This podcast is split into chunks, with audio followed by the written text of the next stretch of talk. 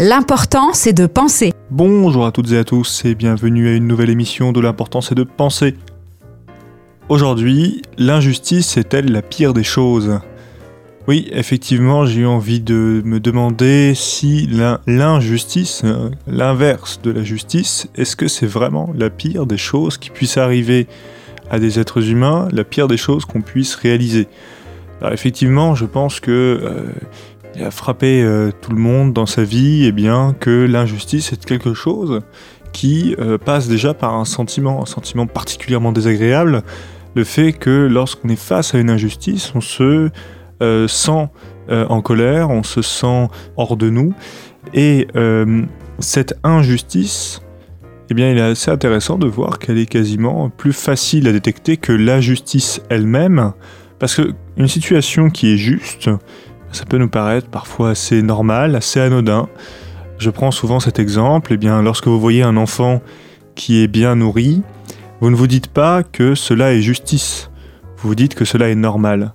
Par contre, lorsque l'on voit, et je pense qu'on a tous vu, euh, des photos, notamment lors des campagnes euh, d'appel aux dons, des photos d'enfants qui meurent de faim dans le monde, eh bien, souvent, euh, nous sommes capables d'être pris d'un sentiment d'indignation, euh, et cette indignation euh, face à l'injustice est très forte, et de, ce constat, de cette expérience, je me dis que cette injustice-là, elle semble être la pire des choses possibles, quelque chose qui est capable de traverser les années jusqu'à la fin de vie d'une personne et qu'elle ne puisse jamais malheureusement s'en remettre. Alors, le point de vue philosophique que j'ai voulu adopter aujourd'hui, c'est le point de vue philosophique que l'on retrouve dans euh, une œuvre de Platon. Platon, c'est un philosophe grec qui euh, est né en moins 428, donc 428 avant Jésus-Christ. Euh, c'est l'âge d'or de la Grèce antique. Et Platon a eu un maître, Socrate, qui l'a particulièrement marqué. Et euh, Socrate, eh bien, qui passe pour être le premier grand philosophe euh, de l'Occident, rien que ça, Socrate est un homme qui euh, a tellement bouleversé son temps avec la philosophie qu'il a développée que il a eu, il a été traîné au tribunal et condamné à mort en moins 399. Donc Platon avait 29 ans et à peu près, et il a assisté de façon assez impuissante à euh, la condamnation à mort de Socrate pour des, en plus des motifs qui lui étaient, euh, qui, étaient faux. Hein. On, lui, on lui a euh, reproché d'avoir corrompu la jeunesse simplement parce que il avait enseigné la philosophie, sa philosophie, à des, à des jeunes hommes. Alors, le point de vue philosophique de Socrate dans cette apologie de Socrate, l'apologie de Socrate, c'est quoi? C'est l'œuvre de Platon qui retrace le procès de Socrate. Socrate est en procès, il essaie de se défendre, et effectivement, Socrate, pendant qu'il se défend, répond un peu à notre question, car effectivement, pour lui, l'injustice, c'est la pire des choses, le pire des mots. Mot M-A-U-X, le pluriel de mal, c'est le pire des choses qui puissent nous arriver.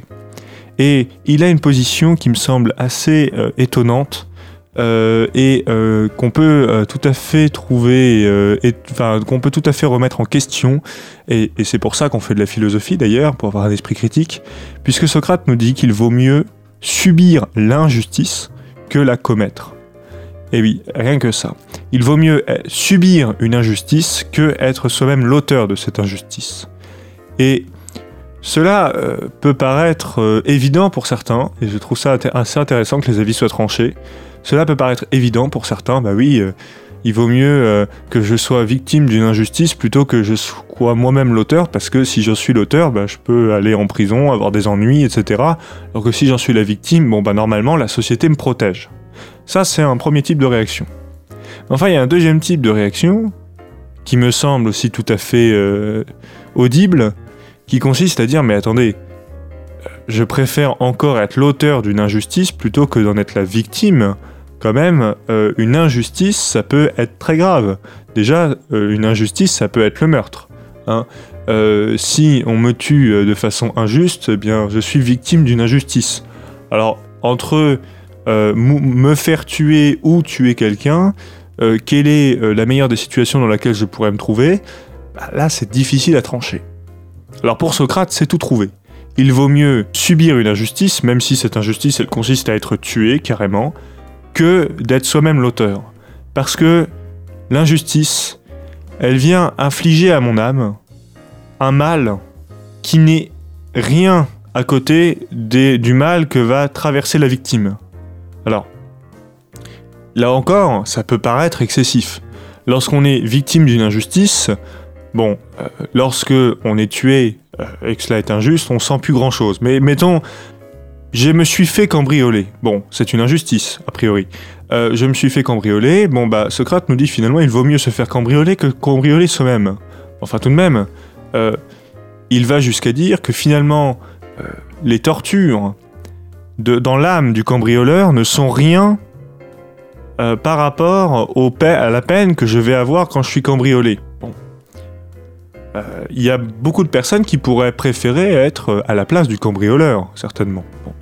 Mais Socrate nous dit non, euh, réfléchissez bien. Si le cambrioleur en vient à cambrioler, c'est peut-être parce que justement son âme elle est tourmentée, justement parce que soit il il n'a rien et donc il est obligé de voler pour vivre, soit pire encore peut-être, eh ben il n'est pas obligé de voler pour vivre, mais il le fait par une sorte de folie, de, de, de, déraison, de manie, au sens premier du terme. La manie, c'est mania en grec, la folie.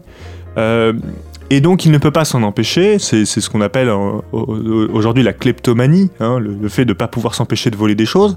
Bon, vous voyez, en fait on est face à quelqu'un qui est plus dérangé que nous. Nous certes on a perdu des objets, on a perdu peut-être des objets de valeur, mais même des valeurs sentimentales, donc ça peut nous faire beaucoup de peine. Mais à côté de ça, nous sommes, nous sommes un être humain qui normalement euh, n'a pas trop... Euh, n'a pas autant de problèmes dans la vie que l'individu qui a été poussé, soit par sa folie, soit par nécessité, à nous cambrioler. Alors, voyez, on pourrait encore faire une objection. Certaines personnes qui commettent des injustices, bah, ils ont la conscience tranquille. A des personnes, on en a parlé la dernière fois, on a parlé du, terrible procès euh, d'Adolf Eichmann qui se euh, protégeait en disant Je n'ai fait que mon devoir. Bon, face à l'horreur qu'il avait commanditée, euh, il semblait avoir la conscience tranquille. Ben, pour Socrate, c'est encore pire quelque part, d'avoir la conscience tranquille. Parce que si vous commettez une injustice et que vous n'avez même pas de remords, alors c'est que vous êtes encore plus éloigné d'un état euh, mental qui, soit, qui est sain.